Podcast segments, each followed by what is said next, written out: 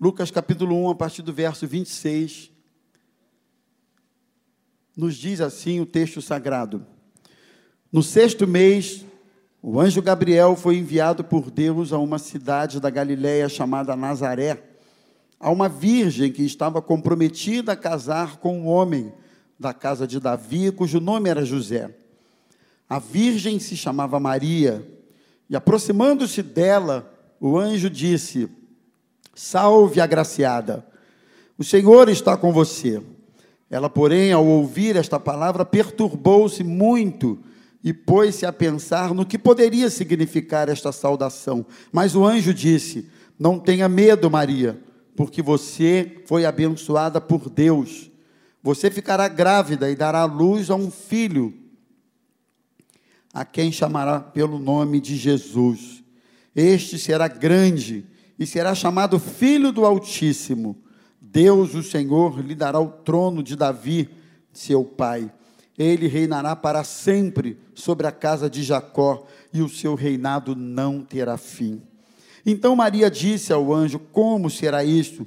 Eu, se eu nunca tive relações com homem algum.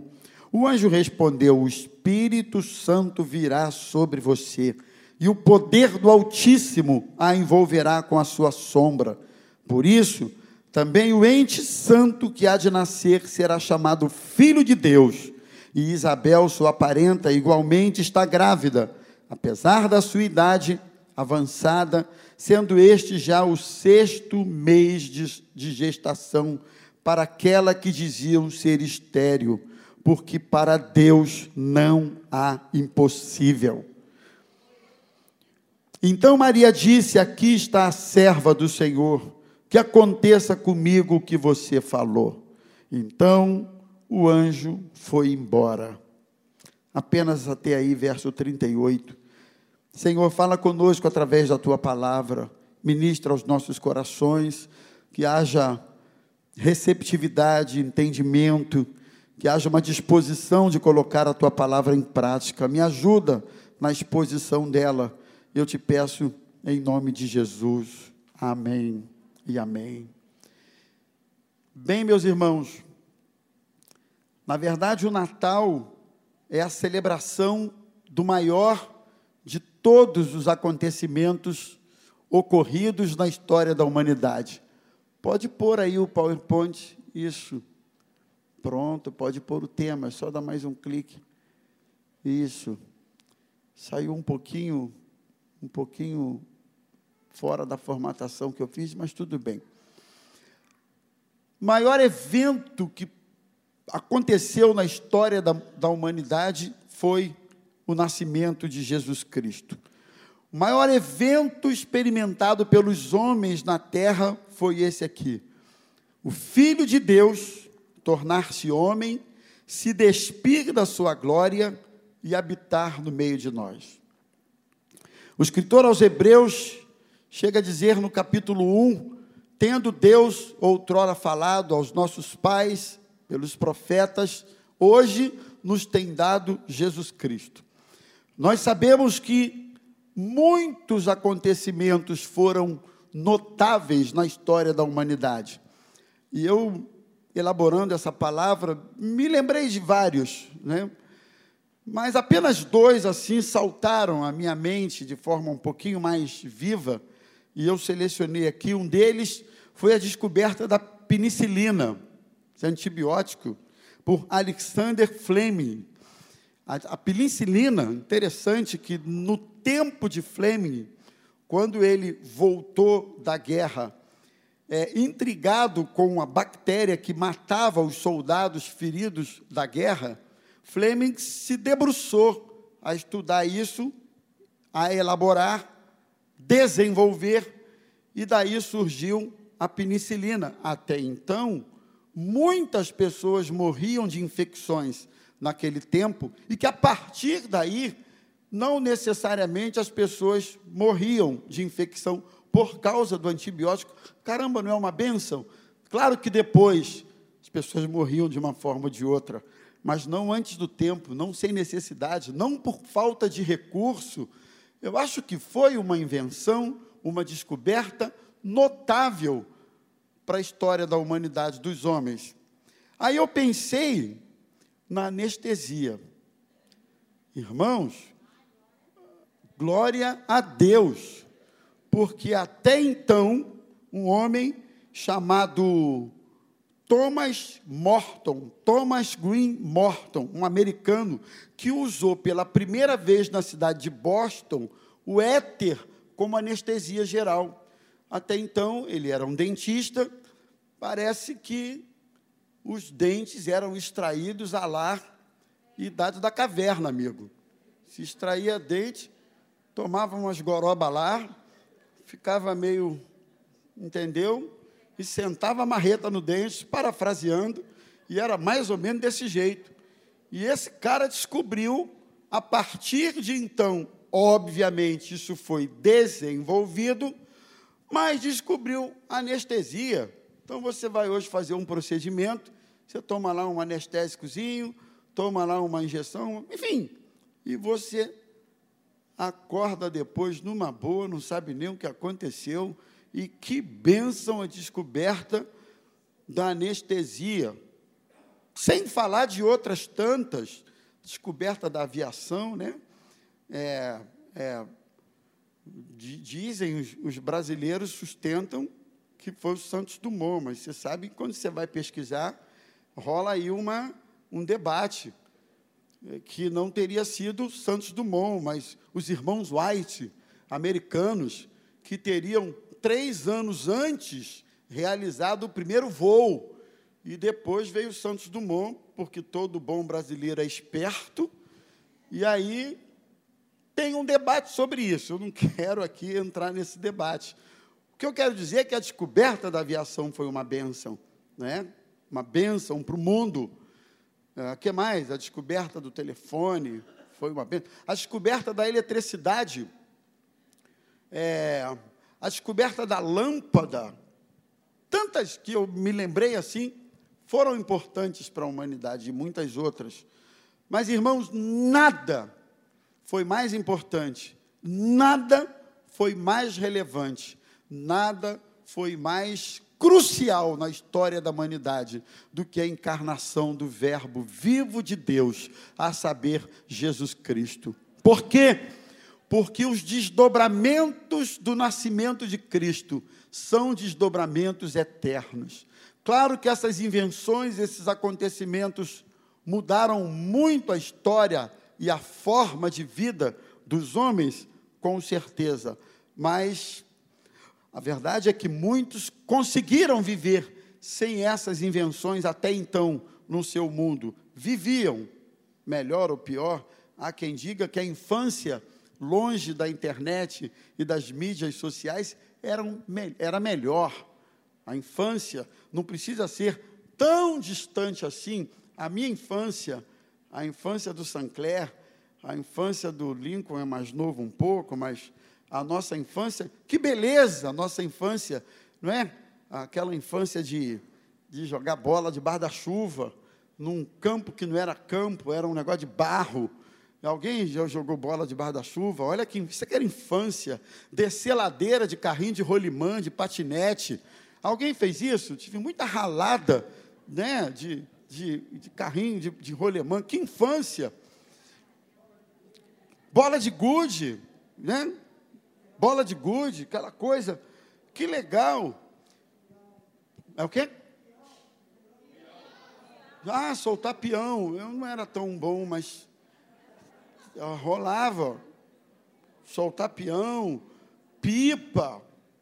A garotada de hoje olha para essa infância de 40 anos atrás e acha isso um absurdo. Eles não conseguem imaginar uma infância sem internet. Eles não conseguem imaginar a infância sem a coisa eletrônica. Eles não conseguem. Fato é que cada tempo, com sua característica, teve a sua importância, teve o seu valor.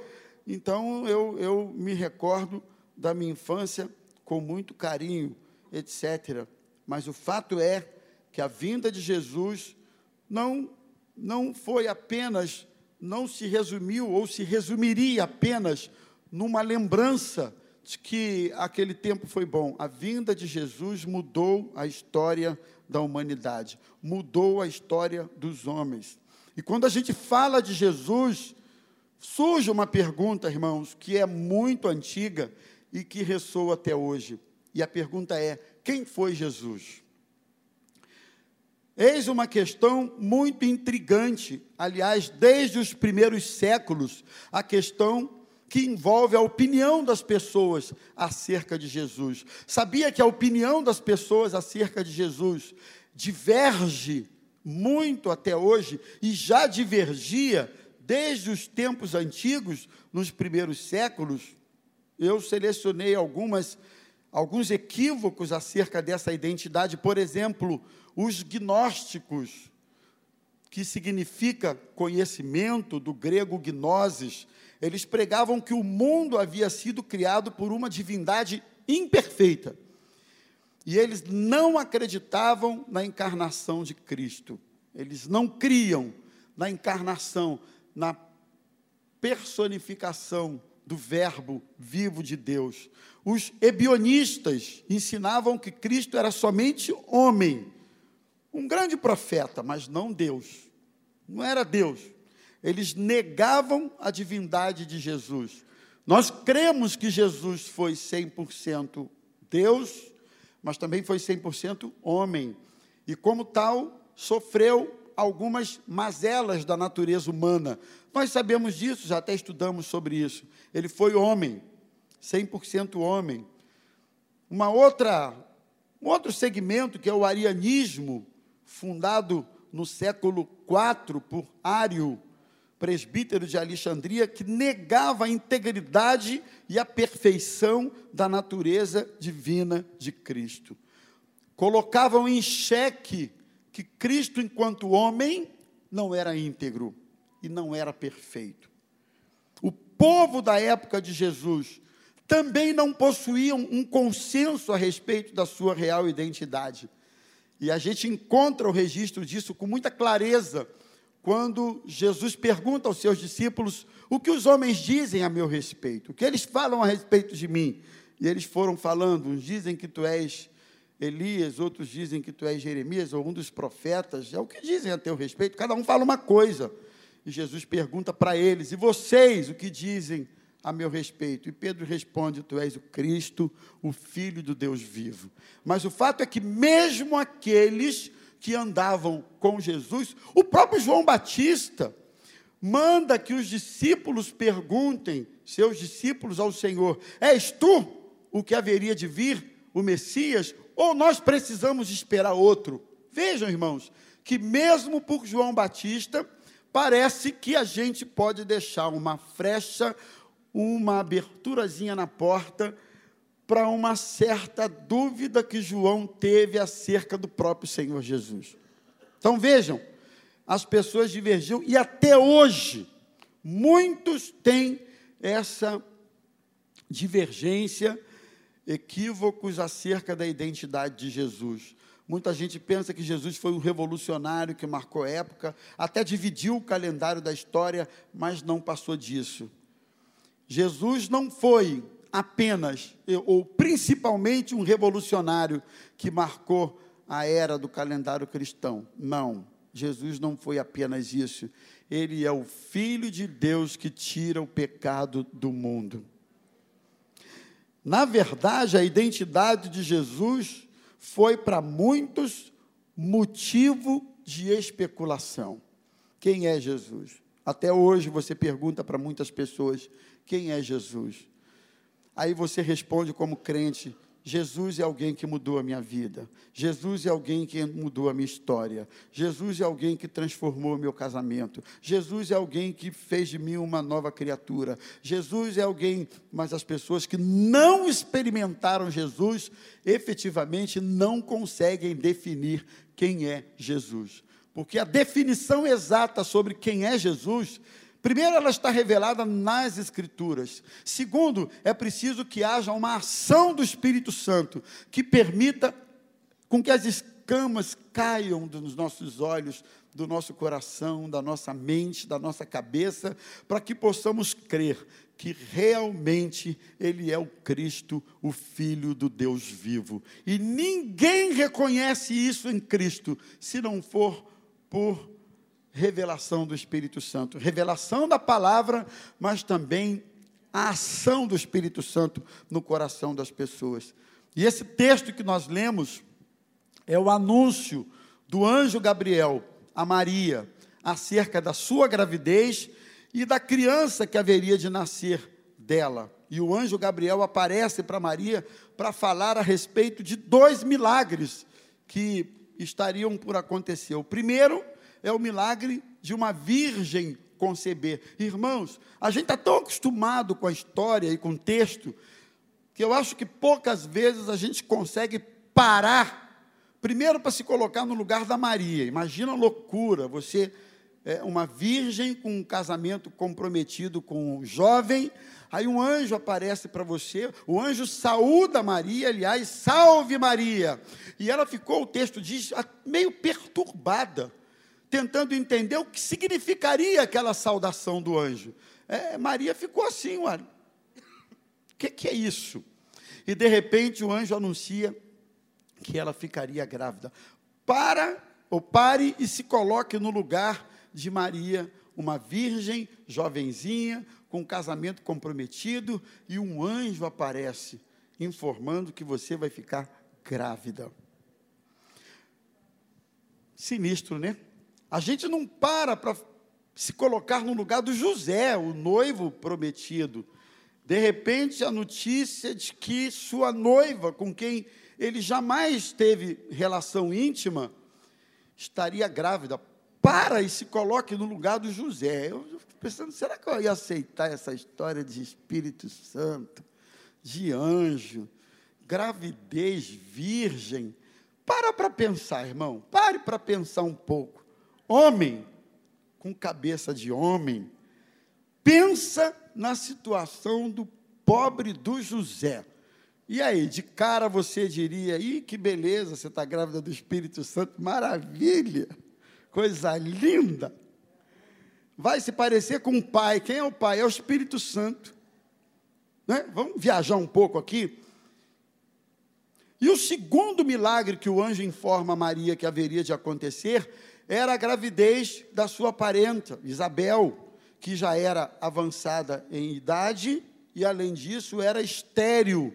E o anjo anuncia esses dois milagres para Maria. E o princípio do texto é mostrar que para Deus não há impossíveis.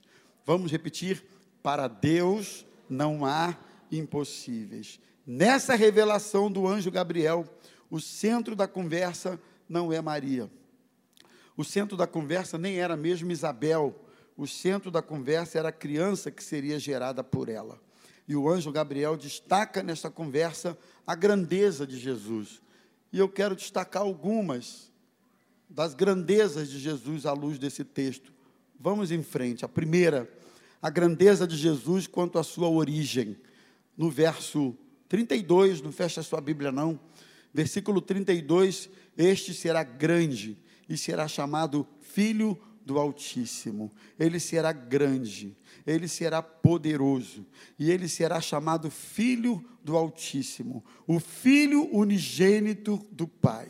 A relação de Cristo com o Pai é uma relação pré-existente, uma relação eterna. O que é eternidade? Irmãos, eternidade é um tempo, é uma dimensão que não se precisa o início e nem o fim dele. Não se precisa o começo nem o final. Isso é eternidade. A relação de Cristo é uma relação desde lá na criação, quando ele diz: façamos o homem a nossa imagem conforme a nossa semelhança. Antes que os montes nascessem e se formassem, Jesus já existia, porque ele é eterno. Aquele menino que nasceria em Belém é Deus de eternidade a eternidade, Ele é Deus. Ainda que neguem a divindade de Jesus, Ele é Deus, Ele é Senhor, Ele não teve princípio e não terá fim, Ele é atemporal. Para Deus não existe hoje, ontem, amanhã, Ele está no ontem, está no hoje, está no amanhã, no amanhã, na mesma perspectiva de tempo, de conhecimento de todas as coisas. Para Deus não existe isso, passado, presente ou futuro, Ele é Deus, de eternidade a eternidade, Ele é Deus. Por isso ele conhece todas as coisas, ele sabe previamente todas as coisas. Ele é Deus. Ele é a causa e o efeito de todas as coisas. Todas as coisas foram feitas por ele e sem ele nada do que foi feito se fez. E ele fez todas as coisas pelo poder criador da sua palavra. Por isso nós cremos na criação não na evolução, mas ele criou o homem pelo poder da sua palavra. Essa palavra poderosa de Jesus. E eu queria dizer que a palavra poderosa de Jesus tem a mesma eficácia, o mesmo poder para mudar realidades da sua e da minha vida hoje. Basta uma palavra de Jesus. Foi o que Pedro declarou quando Jesus mandou que ele lançasse novamente as redes ao mar. Ele disse: Senhor, nós pescamos a noite toda e nada apanhamos, mas pela tua palavra eu vou lançar as redes novamente. Pela palavra criadora de Jesus creia que Ele é poderoso para fazer infinitamente mais, além daquilo que pedimos ou pensamos, pelo seu poder que opera em nós. Pela palavra de Jesus, você foi curada da esclerose múltipla, que, aliás, salvo engano meu, eu acho que nem tem cura para esse problema. Você cuida, trata, mantém sob controle, mas cura? Não. Mas Irmãos, a medicina tem o seu limite, mas o poder da palavra de Jesus está acima de tudo isso. Eu não sei como você está. Como a Deise disse, eu não sei como você entrou aqui. Pode ser que de boa a vida está generosa com você, mas pode ser que a vida esteja batendo. A Usaí tem uma expressão, de vez em quando ela usa, eu acho até interessante. Ela diz: Olha, a vida de vez em quando bate. A vida bate. Talvez você esteja aqui dizendo: caramba, a vida está batendo mas eu também quero dizer que há um Senhor que tem a última palavra na sua vida, e essa última palavra nem é do juiz, não é do médico, ou da maior autoridade dessa terra, é de Jesus a última palavra. Então, a origem dele é essa, ele é grande e será chamado Filho do Altíssimo. Mas também o texto mostra a grandeza de Jesus quanto ao seu caráter. Eu quero destacar isso que está no verso 35, porque na comunicação o anjo disse para Maria: O santo que há de nascer, santo, o santo, significa que Jesus é santo. Ele não herdou o pecado original, como eu e você herdamos. Você pode ser gente boa, cara. Você pode ser gente fina, você pode ser um cara educado, você pode ter estudado nas melhores escolas, feito os melhores cursos, crescido numa família top, bacana, crente. Você pode ser finese, você pode ser o que for, mas você nasceu com a herança do pecado. Tem jeito não sobre você, sobre mim, sobre todo mundo, sobre tudo que a gente fina que está aqui, existe a herança do pecado. E a herança do pecado nos faz pecar, porque está no DNA do ser humano o pecado. E se está no DNA do ser humano o pecado, consequentemente, ele vai pecar ele vai transgredir a lei de Deus. Pecado é isso, é a transgressão da lei de Deus. Deus estabeleceu para o homem uma normativa de vida, uma lei em torno da qual ele deveria viver e pautar a sua vida. E a sua lei está aqui, que é a sua palavra. E o salmista no Salmo 1 diz assim: "E o seu prazer está na lei do Senhor, e nela ele medita de dia e de noite. E sendo assim, ele será como árvore plantada junto ao ribeiro das águas, de tudo que ele fizer será bem sucedido. Quer ser bem sucedido? Considere, medite, caminhe debaixo da lei do Senhor, que é a sua palavra. Você vai ser abençoado. Mas Jesus é santo, ele não herdou esse pecado original. Ele não herdou. Ele não, ele não é membro da raça humana como nós. Não teve como herança esse pecado que todos nós temos. Segundo, ele não herdou o pecado e ele também não cometeu pecado. Segundo lugar, não. Nunca ninguém pode acusar Jesus de ter cometido pecado algum. Aliás, se queriam acusá-lo, a acusação estaria em torno da sua própria fidelidade, da sua mensagem, mas não de algum pecado. Ele disse assim certa vez: Quem de vocês me convence do pecado? Ninguém. Ele não herdou o pecado, ele nunca pecou. E detalhe, ele foi tentado. A Bíblia diz que ele em tudo foi tentado. Eu estava lendo sobre isso, Lincoln, achei que tudo foi tentado. Caramba, como é que é isso? É tudão mesmo? Tudão. Tudão. E eu encontrei assim em vários comentários bíblicos dizendo que Jesus foi tentado tudo. Tudo. É claro que as tentações se avolumam, crescem, ganham força, intensidade na medida da sua cobiça. Então, quando você é tentado e alimenta a tentação pela sua cobiça, pelo seu desejo, ela torna-se mais intensa, mais forte. Daí eu acreditar haver uma diferença entre a intensidade de muitas tentações que temos e a intensidade dessas tentações com Jesus. Porque pode ser que certas tentações tenham passado por ele, mas ele não alimentava essas tentações com cobiça, porque ele era santo. Mas ele foi tentado. E a Bíblia diz que ele pode socorrer os que são tentados também. E a segunda coisa maravilhosa que eu aprendo é que ele não só não cometeu pecado, como ele também pode socorrer você, pode socorrer a mim, como ele também pode te fortalecer contra o pecado, esse mal que arruína com a raça humana. O pecado, irmãos, por causa do pecado, as pessoas mentem, as pessoas traem, por causa peca do pecado, dessa essência pecaminosa do ser, as pessoas cometem as maiores atrocidades, que hoje muitas delas são reveladas aí pelos meios de comunicação. Mas o homem sempre foi essa coisa ruim, desde que a raça surgiu.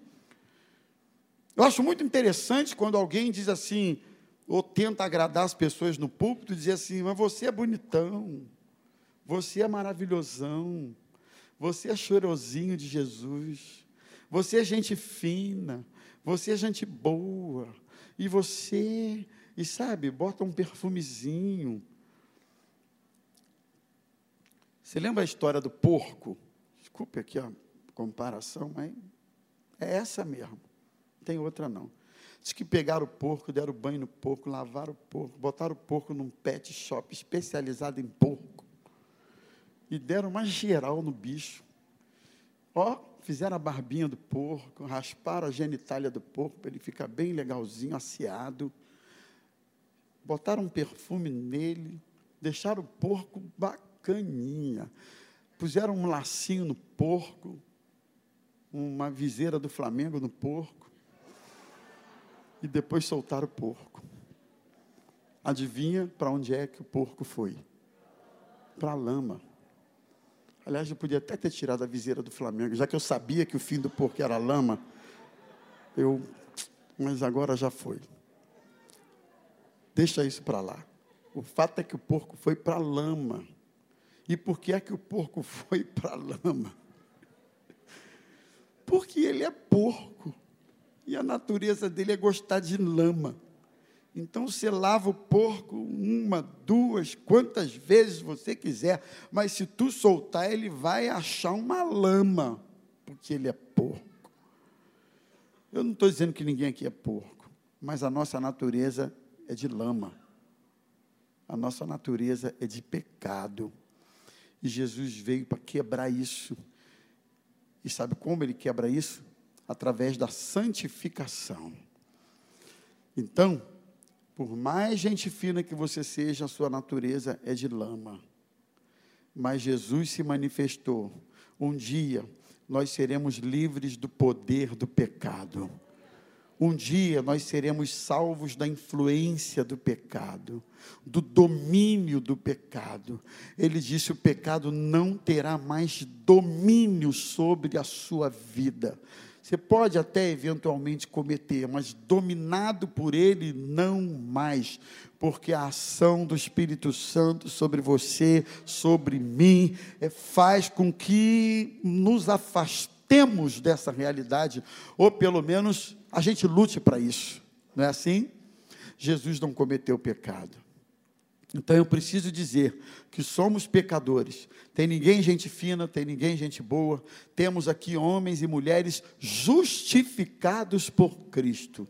Homens e mulheres sobre quem não há mais condenação alguma, é o que diz Paulo em Romanos capítulo 8. Homens e mulheres que receberam vestiduras brancas por causa do sangue de Jesus que lavou você, lavou a mim, lavou sua mente, seu coração, lavou você. O sangue de Cristo que nos transforma, mas na essência somos pecadores, mas pecadores transformados pelo poder do Senhor. Então ele não cometeu o pecado. Terceiro lugar, irmãos, o texto fala da grandeza de Jesus em relação ao seu reino. Seu reino, versículo 33, ele reinará para sempre, e o seu reinado não terá fim. Esse reino tem algumas características. Pode pôr aí para mim a grandeza do seu reino. Primeiro, ele é espiritual. O reino de Jesus não é um reino é, de armamentos, espada, força, violência. O reino de Jesus é um reino espiritual, em primeiro lugar. Ele governa pelo amor. Ele reina nos corações. O reino de Jesus, ele mesmo disse, estará, sabe onde? Dentro de vocês. Quando você, na oração do Pai Nosso, diz assim: Venha o teu reino, seja feita tua vontade, você está dizendo assim: Senhor, reina sobre a minha vida, reina sobre o meu coração, reina sobre as minhas emoções, sobre a minha mente, sobre os meus sentimentos, irmãos. Tem sentimentos que são sinistros, não são de Deus, tem sentimentos que habitam a gente, mas que não tem nada a ver com Deus. E você precisa dizer, Senhor, reina sobre os meus sentimentos. Às vezes é um sentimento de amargura, de ódio, ou é um sentimento de cobiça, de lascívia, de prostituição. É um sentimento assim que mas não vem de Deus. E você precisa dizer: Senhor, venha o teu reino sobre esse sentimento, venha o teu reino sobre a minha mente, venha o teu reino sobre as minhas vontades. Dizer aqui que todas as nossas vontades são vontades angelicais seria utopia, porque muitas delas são vontades humanas, são vontades da carne, são vontades do pensamento, são vontades da natureza que eu já falei, humana, decaída, mas que não vem de Deus. E eu preciso dizer, Senhor, vem e reina sobre as minhas vontades, reina sobre o meu querer. A Bíblia diz que o querer e o efetuar estão sob a influência, Ele é que realiza o querer e o efetuar na minha vida e na sua vida. Você precisa verificar se algumas dessas vontades que estão do seu, no seu coração precisam ser desfeitas, precisam ser expelidas, precisam sair de você. Eu não quero alimentar essa vontade. Paulo falou sobre isso, bem que eu quero fazer, eu não faço mal que eu não quero, eu acabo fazendo. Maldito homem que sou, olha a minha natureza. Essa é a nossa natureza. Então você precisa dizer, Senhor, venha o teu reino sobre a minha vontade. Venha o teu reino sobre o meu sentimento. Venha o teu reino sobre as minhas decisões, não é? Aquilo que eu decido, eu preciso decidir com o princípio do reino no meu coração reino de Deus, reino espiritual. Segundo, o reino é de justiça, alegria e paz.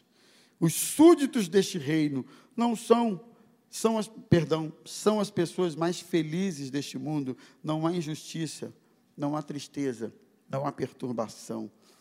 Esse é o reino do Senhor, é o reino de justiça.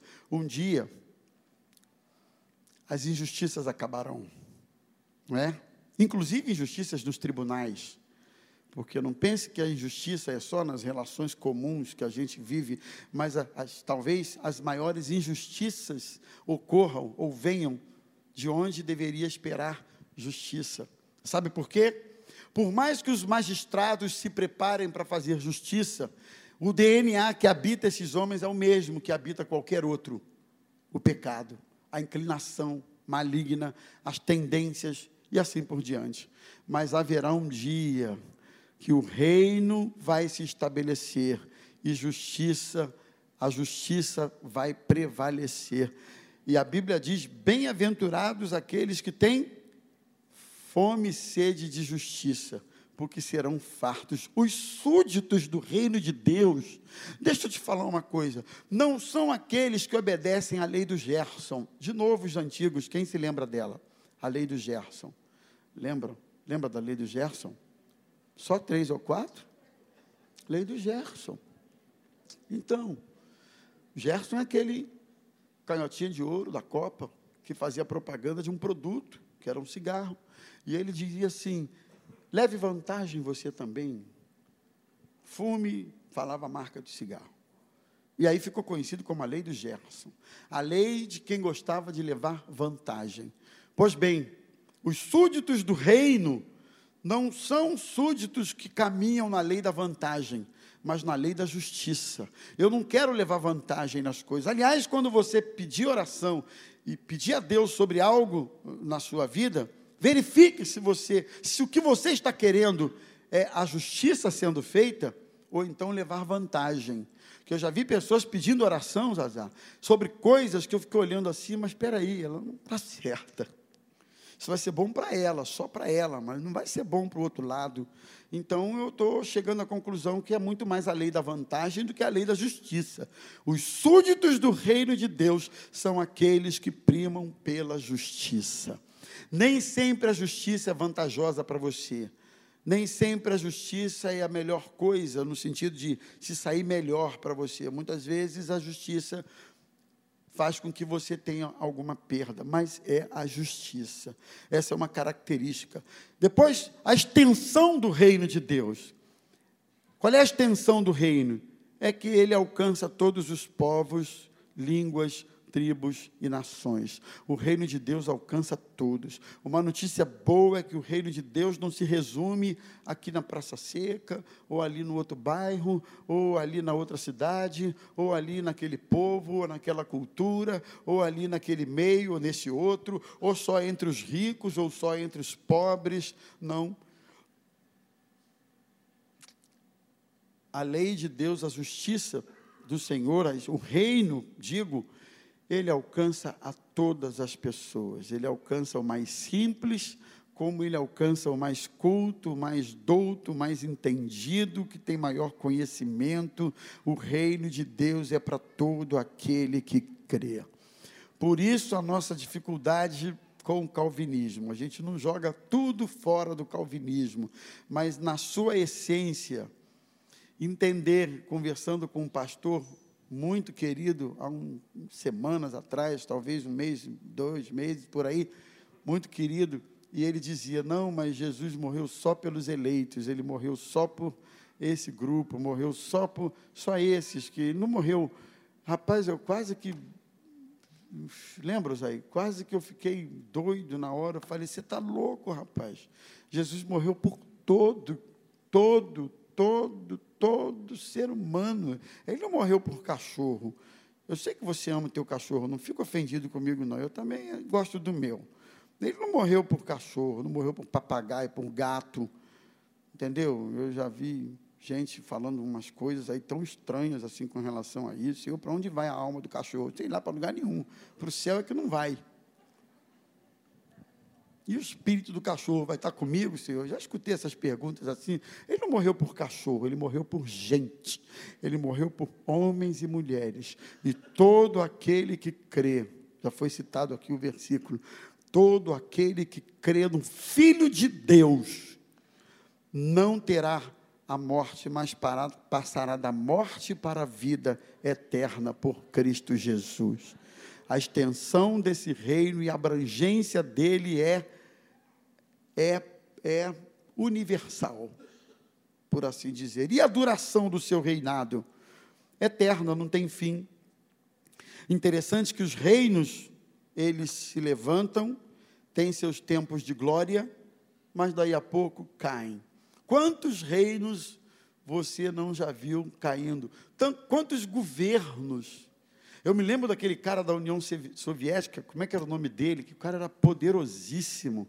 O Gorbachev, Mikhail Gorbachev. O cara era poderosíssimo. União Soviética, a maior potência de então, anos 80, 90, me ajuda aí, acho que isso, né? Anos 80, 90. O cara era poderoso. O governo caiu caiu. E governos de países do primeiro mundo, governantes poderosíssimos, daqui a pouco o seu governo passa, e passa mesmo. Os reinos, os governos, os impérios deste mundo passam. Aliás, tudo passa. Tem tempo que eu não peço isso, por isso eu vou pedir agora. Na medida do possível, fala para alguém aí, tudo passa tudo passa. Tudo passa. Tudo passa. Sabe o que que passa? Sua juventude passa. A minha está passando ainda, mas vai passar. Taciara, olha o que você está falando aí. Está passando. Oi?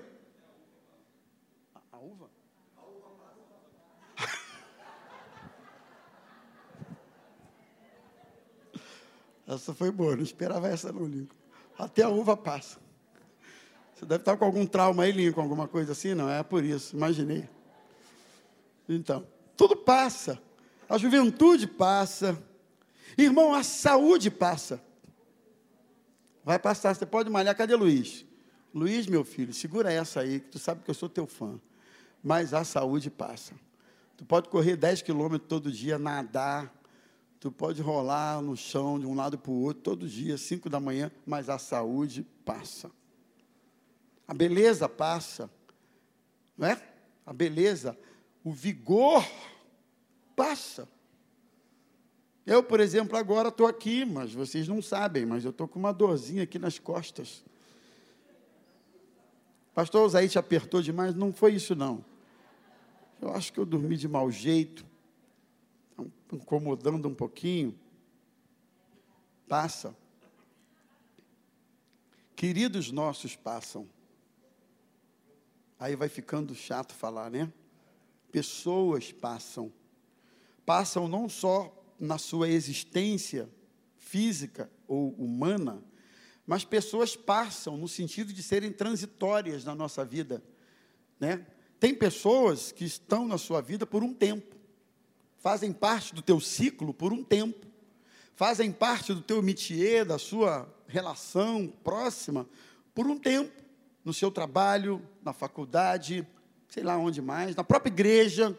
Quantas pessoas passaram por nós, queridas, por um tempo, foram queridas, queridíssimas, estão vivas ainda até hoje, mas não estão mais, sabe, entre a gente, no nosso meio, não fazem parte do nosso ciclo. E você precisa entender isso, viu? Aí eu quero estender o meu raciocínio para dizer o seguinte: há pessoas que parece que Deus está permitindo que passem e você não quer deixar passar. Entenda, precisa passar. O tempo delas de influência, de convívio e de outras coisas mais perto de você foi aquele período, aquele tempo, porque elas precisam passar. Namorados passam, noivos passam, infelizmente até cônjuges também passam. Eu nunca esqueço, isso deve ter lá uns 20 anos, ou quase isso, que uma, uma pessoa disse, pastor, eu estou esperando o meu cônjuge voltar para mim. Deus prometeu que ele ia voltar. Eu falei, é mesmo? Então, mas há quanto tempo você está esperando? Ah, já deve ter uns 10 anos, inclusive. Ele já tem outra família, outros filhos, outro casamento, mas Deus me disse que ele vai voltar. Aí eu fiquei olhando para ela, eu contei até cinco, calmamente, e eu disse: Olha, ele não vai voltar. Não, pastor, mas Deus falou que vai voltar. Só se foi o Deus que ela quis ouvir, a voz que ela quis ouvir. Mas a verdade é que pessoas passam, tudo passa. Eu poderia ficar falando aqui um bom tempo sobre uma série de coisas que passam e a gente precisa entender que passam e precisamos deixar passar. Passam sim. Mas o reino do Senhor é eterno. Ele não tem fim. Ele não passará nunca, jamais. Amém, meus irmãos? Não passará. E caminhando para o final, eu quero pensar com vocês algumas implicações da grandeza de Jesus. Primeiro, ele não se atrasa e também não se adianta, ele vem na hora certa. Porque, na perspectiva de Maria, podia ser que o anúncio do anjo fosse um anúncio precipitado. Ela não era casada, ela não tinha relações, ela ainda era virgem e, portanto, ela não poderia ficar grávida. Na perspectiva de Isabel, ou da própria Maria que recebe o anúncio do anjo, a gravidez de Isabel pudesse ser uma gravidez tardia, porque ela já era avançada em idade, além disso, ela também era estéril. Mas tanto numa realidade como na outra, fica claro para nós que o nosso Deus não se adianta e o nosso Deus não se atrasa. Ele vem na hora certa para a minha vida, para a sua vida, no tempo certo, ainda que a sua chegada e o anúncio de uma provisão pareça uma coisa precipitada antes da hora, não é. Ainda que pareça tardia, também não é ele vem na hora certa. Ele é o Senhor do tempo. O tempo e o modo são dele e não meu. Eu não sei qual é o modo, eu não sei qual é o tempo, eu não sei qual é a forma, mas o soberano é ele, o eterno é ele, o atemporal é ele, o Senhor de todas as coisas e das circunstâncias é ele, não somos nós. Então creia nisso, Deus tem o tempo certo, na plenitude dos tempos, Ele nos enviou Jesus Cristo. É no tempo certo. Amém, meus irmãos? Outra implicação é que precisamos saber que para Ele não há impossíveis. O anjo disse isso para Maria, para todo mundo saber que não há impossível para Deus, está aí no versículo 37. Para Deus nada é impossível. Ó, oh, Isabel está grávida e você vai ficar grávida do Espírito Santo. Duas coisas. Claro que a gravidez do Espírito Santo é mais incrível, mas a outra que era avançada em idade e também estéreo, era um milagre. Isso para ficar claro para você e para mim hoje, século 21, 2021, barra 22, que o mesmo Deus dos impossíveis que foi proclamado por aquele anjo a Maria, é o mesmo Deus, é o mesmo Espírito Santo que está aqui hoje dizendo para você: Eu sou o Deus dos impossíveis. Os impossíveis aos homens são possíveis a Deus. E precisamos nos submeter aos propósitos de Deus. Eu eu acho lindo quando Maria, no verso 38, então ela disse: Aqui está a serva do Senhor, que aconteça comigo o que você falou. Submissão. Eu não quero entrar nisso, mas há quem diga assim: Maria podia sair correndo, dizer para aquele anjo: Você está maluco, eu não quero gravidez nenhuma, eu não acredito nessa história, isso é loucura, é, eu devo ter está tendo um pesadelo acordada, eu não acredito nisso não, o anjo, ó, fui, sei lá, irmão, sei lá, estou especulando. O fato, quando ela diz assim, Aqui está a tua serva. Eu me permito interpretar, interpretar, senhores, sábios, eruditos e universitários de plantão, que houve aqui uma prontidão de espírito, uma prontidão de disposição, uma prontidão de vontade. Ela diz assim: Eis-me aqui, tua serva, que se cumpra na minha vida o que o Senhor está falando. Isso é prontidão. Para que milagres se cumpram, é necessário que haja prontidão. Eu estou aqui pronto para receber o que o Senhor tem para a minha vida. E eu quero terminar dizendo para você que o melhor de Deus para este tempo da humanidade, Ele nos enviou o Seu Filho amado, Jesus Cristo, para nos salvar, para nos perdoar e para nos redimir da condenação eterna. Louve a Deus nesta manhã, se você é um salvo de Jesus, e se você é alguém que sabe que Natal não é comer rabanada, ou então se encharcar de uva passas e ficar traumatizado como o meu amigo Lincoln, e se você já entendeu que Natal não é comer lança de peru e comer, e que mais que Natal é a encarnação do Verbo vivo Jesus Cristo, fique de pé, glorifique o nome do Senhor, exalte a Cristo e diga: Senhor, eu te louvo porque tu és o Filho de Deus.